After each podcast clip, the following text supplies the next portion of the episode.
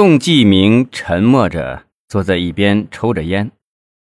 这时，汪斌走了过来，对案发现场做了一个粗略的汇报。他说：“宋局啊，从现场初步勘查发现，死者郭长水的提包被人撕开，上衣口袋被翻开，大衣出门打开，衣服散乱，有明显的被翻动过的迹象。大衣橱左下角的弧形角柜门呈开启状，柜子里的物品散落在地上。”我认为这是一起比较典型的临时起意杀人劫财的案件，而且肯定是被害人郭长水的熟人所为。宋继明对汪斌的分析既没否定也没肯定，只是缓缓的起身，从里到外又仔细的看了一遍，然后让技侦人员把勘察现场做一个简短的汇报。过了许久，宋继明才语气低沉的说：“同志们。”你们办案千万不能被表面现象所迷惑呀，哪怕是细微不起眼的环节。汪斌小声的问：“宋局，您一定是看出了被我们忽略的细节了，请您指点迷津。”宋继明朝王斌挥了挥手：“你们都是破案专家，我是外行。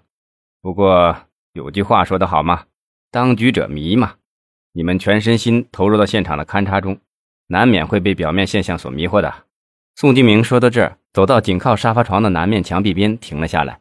他用手指了指距离地面约两米六的配电盒，问王斌：“王斌同志啊，你看看这儿是不是有点文章啊？”汪斌仔细的看了看配电盒上的塑料盖子，自言自语的说：“电源开关上有少量的血迹，呈开启状态。啊，对呀。”我怎么没想到这一层啊？汪斌说到这儿，似乎恍然大悟了。他回过头问宋继明：“宋局，您的意思是这个案子完全可以排除临时起意的劫财杀人？”宋继明没有直接回答，却分析道：“刚才技侦人员向我汇报这个配电盒的情况时，我就感觉到有点不合常理。这个配电盒距离地面约两米六，为什么开关钮上会留下死者少量的血迹呢？”就是这一点不易发现的血迹的存在，是不是表明凶手有事先关掉电源、杀人后开灯的过程呢？还有，郭长水家中并未发现损失贵重物品，只是丢失了随身的财物。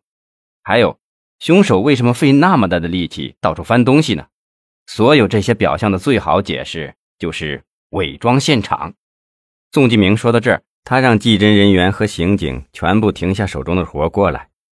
大家集中到宋继明的身旁，他这才缓缓地说：“同志们，在案件没有侦破之前，我还不能轻易过早的下结论。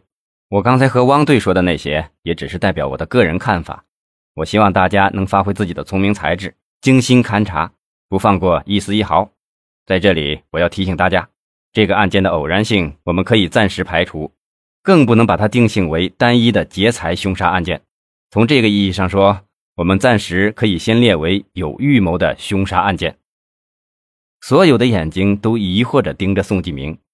宋继明接着平淡的说道：“当然，这也仅是我的分析。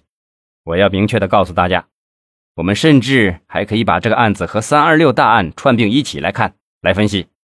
大家你看我，我看你，接着又把目光投向了宋继明。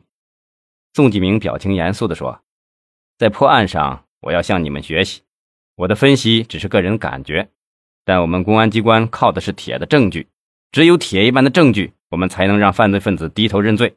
所以，我现在命令你们重新对现场做一次深入细致的勘查，否则我们这个案子又要和三二六大案一样无从下手了，至今让犯罪分子逍遥法外啊！众人散去，各自忙着手上的活。宋继明又点上一根烟，沉默着。分析着，天放亮的时候，王斌走过来，兴奋地说：“宋局，我们又发现一个重要的情况。”宋继明眼睛一亮，急切地问：“快说，什么情况啊？”“啊，我们在卧室的窗户已经发现进入的痕迹，这说明此人功夫非同一般，不是一般的小毛贼。”宋继明点点头：“有道理呀。